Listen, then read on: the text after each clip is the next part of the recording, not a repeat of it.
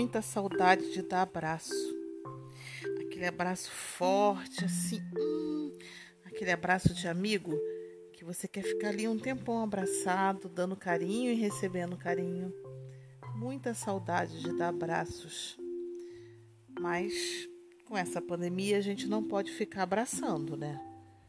A gente só pode abraçar o papai, a mamãe e quem mora na nossa casa. E mesmo assim, quando a pessoa vem da rua, tem que primeiro ir tomar banho para depois dar abraço. Tem que ter muito cuidado. Mas a historinha de hoje hum, vai ensinar um jeito diferente de abraçar. E aí, querem saber? Então, espera que lá vem história.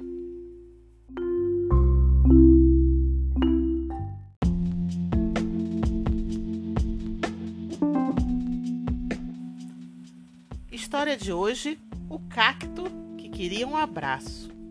Escrita por Rosângela Carvalho e disponível em e-book num jardim repleto de flores coloridas e de folhas que exibiam vários tons de verde, havia um único cacto que observava toda aquela diversidade de cores com muita tristeza.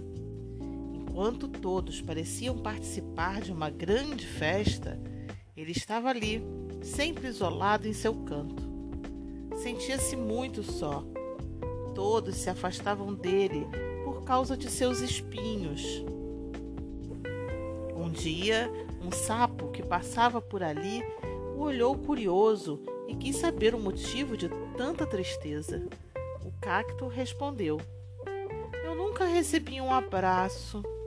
Gostaria muito que alguém me abraçasse. O sapo, cheio de humor e ironia, tentou consolá-lo. Ah, eu também gostaria de ganhar um beijo de uma princesa. Mas isso só acontece nos contos de fadas. E saiu às gargalhadas, saltitando em direção a um brejo qualquer. Depois de algum tempo, apareceu um coelhinho muito fofo que se preocupou com o olhar triste do cacto. Ao saber do seu desejo, achou que não ia ter nenhum problema em abraçá-lo e foi logo esticando os bracinhos. Mas assim que suas patas tocaram no cacto, o coelhinho saiu gritando à procura de sua mãe. Cacto de longe conseguia ouvir os gritos de dor do coelhinho a cada espinho que a mãe tirava. Também não pôde deixar de ouvir quando a mãe do coelhinho disse para ele que nunca mais chegasse perto do cacto. O cacto engoliu em seco, como se pudesse impedir uma tempestade de lágrimas que ameaçava desabar. Foi então que o vento se aproximou quis saber o motivo daquele olhar prestes a transbordar. O cacto respondeu para o vento com um enorme nó na garganta.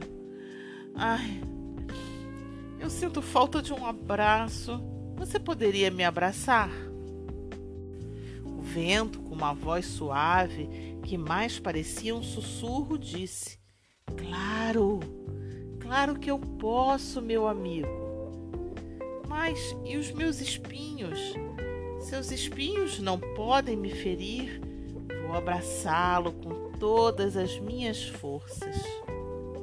E assim o vento fez agarrou tão forte, tão forte, que o arrancou. E nos braços do vento o cacto viajou. Só parou quando chegou num enorme deserto, onde encontrou dezenas de cactos que, assim como ele, estavam ali de braços abertos à espera de um abraço. Passaram-se alguns dias e todos lá no jardim começaram a sentir a falta do cacto. No lugar em que ele estava plantado havia apenas um buraco vazio. Começaram então a se perguntarem onde estaria, teria acontecido com ele. Pensaram até em colocar cartazes com a sua foto para ver se encontrariam alguma informação. O sapo, que acabara de chegar de um brejo próximo ao jardim, disse que viu quando o vento levou o cacto. Mais tarde, quando o vento resolveu aparecer, eles lhe perguntaram sobre o cacto. Vento respondeu que o havia deixado em um deserto, cheio de cactos iguais a ele. Eles ficaram tranquilos por saber que não havia acontecido nada de grave, mas a saudade era muito grande. Então resolveram trazê-lo de volta e pediram novamente a ajuda do vento. O vento assim o fez, e no momento em que o cacto chegava de volta ao jardim, viu todos com cartazes nas mãos que diziam: Não podemos abraçá-lo com os braços, mas podemos abraçá-lo com o coração. Seja bem-vindo, nós o amamos. Cacto então se sentiu envolto num abraço que dispensava o toque do corpo. Foi abraçado pelos olhos, pelos sorrisos, pelos gestos e pelo carinho de todos. Nesse momento, todos se emocionaram e sentiram-se abraçados pelos braços do amor.